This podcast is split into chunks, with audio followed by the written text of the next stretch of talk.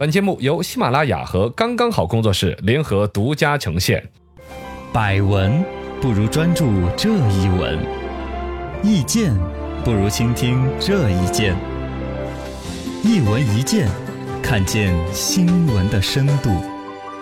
来，今天我们的深度讲一讲真假捐衣箱啊，这是最近天津有两个人自己买了二手衣物捐赠箱，放到高档小区里边，嗯，然后来变卖回收的衣物，最终被警警方是给拘留了。哦这个就是定了性了，它是一个错误的行为，是犯法的，然后怎么怎么弄，其实带出来一个产业链，包括现在有一些小区它对还有摆着这个东西儿，对对对对对，就是这二一手个的大熊猫一样的把嘴巴张得很大，嗯你把你的摇裤、嗯哎，内袜衣子、嗯袜子这些都不怎么要怎么。都穿上，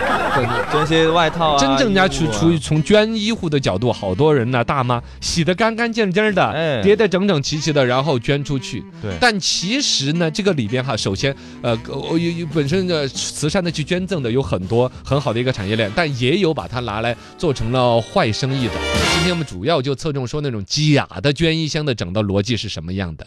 深度十米，请问假冒捐衣箱是怎么放进小区的呢？嗯，他嗯一般是找人抬进 去的，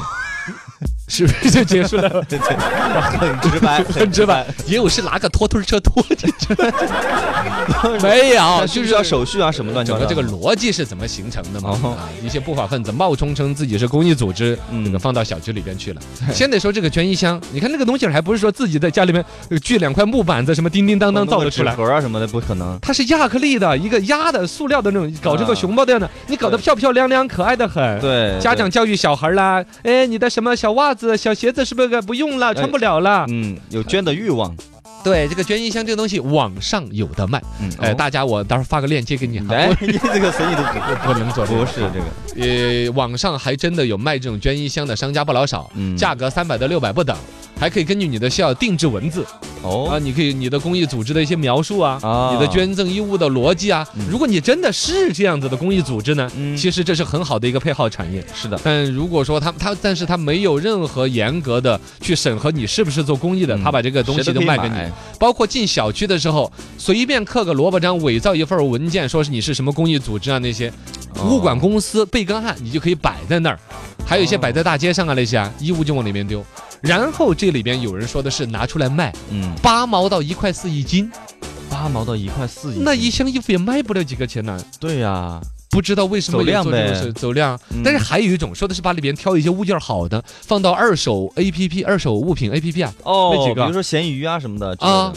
你你你有一些鞋鞋子不至于啊噶，那有什么呢嗯？但有皮一大些衣啊皮大衣，皮衣或者是有一些名牌的一些衣物啊，啊，马他迪拉当斯、耐克啊什么的，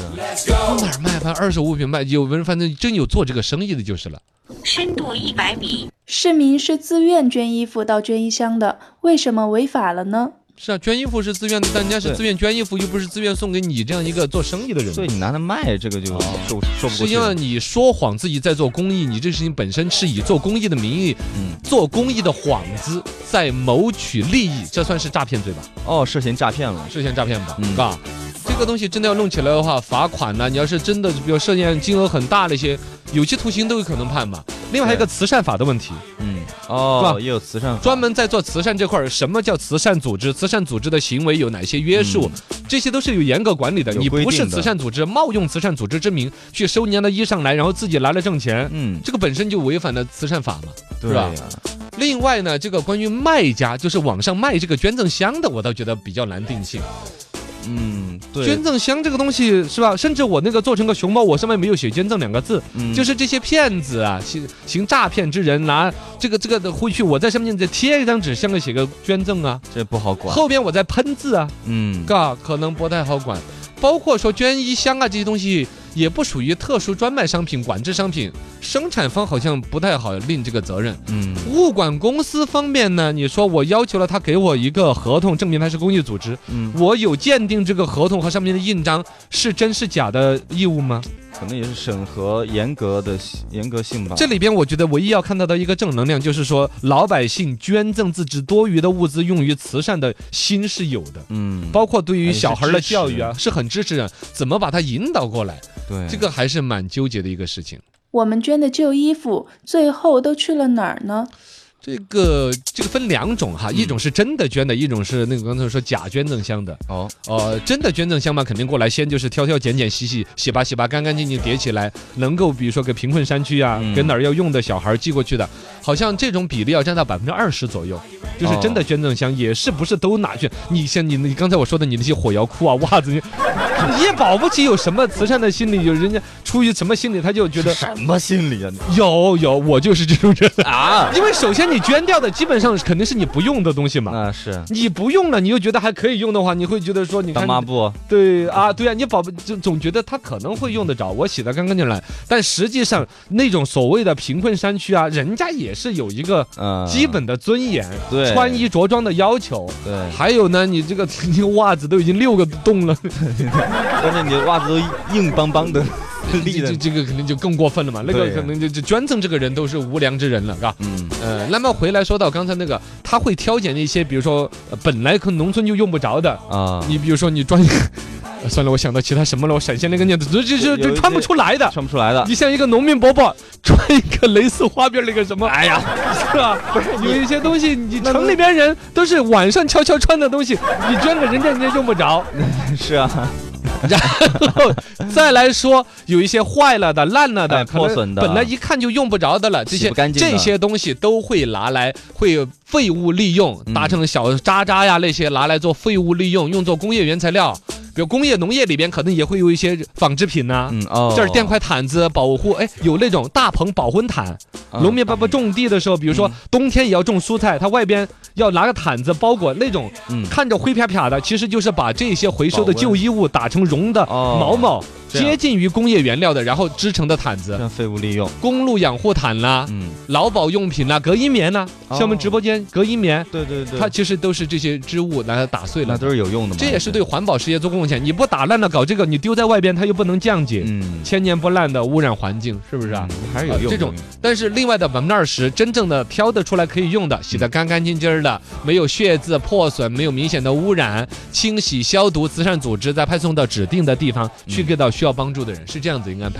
嗯但另外还有一个呢，就是说，如果假的捐一箱的话，就百分之百的八毛到一块四一斤，啊，对，就都打成那个工业原材料拿去卖卖了。哦，这个整体这种管理呢，嘎，呃，旧衣服直接就拿来翻新卖的几率，我觉得应该很少很少。嗯，这也太坏了吧？啊、这个就太坏了一点。总而言之吧，嘎，捐赠这个旧衣服是出于一个爱心，呃，如果说没有送到这个需要的人的手中，变成一个资源的一个循环利用的话，也是是可以理解对的。环保嘛所以说我更呼吁的是不是有那种旧衣回收的那种做那种生意，你想挣那八毛到一块四一斤的，嗯不要以公益的名义。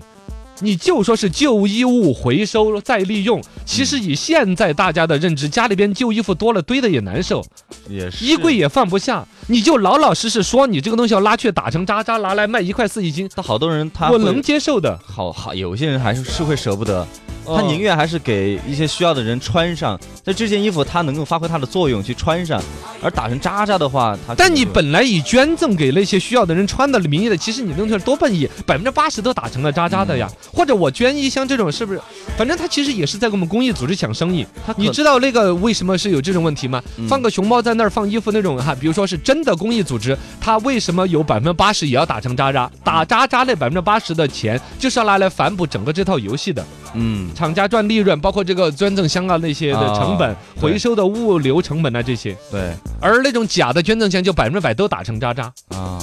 是吧？这个反正就是这么一个逻辑吧。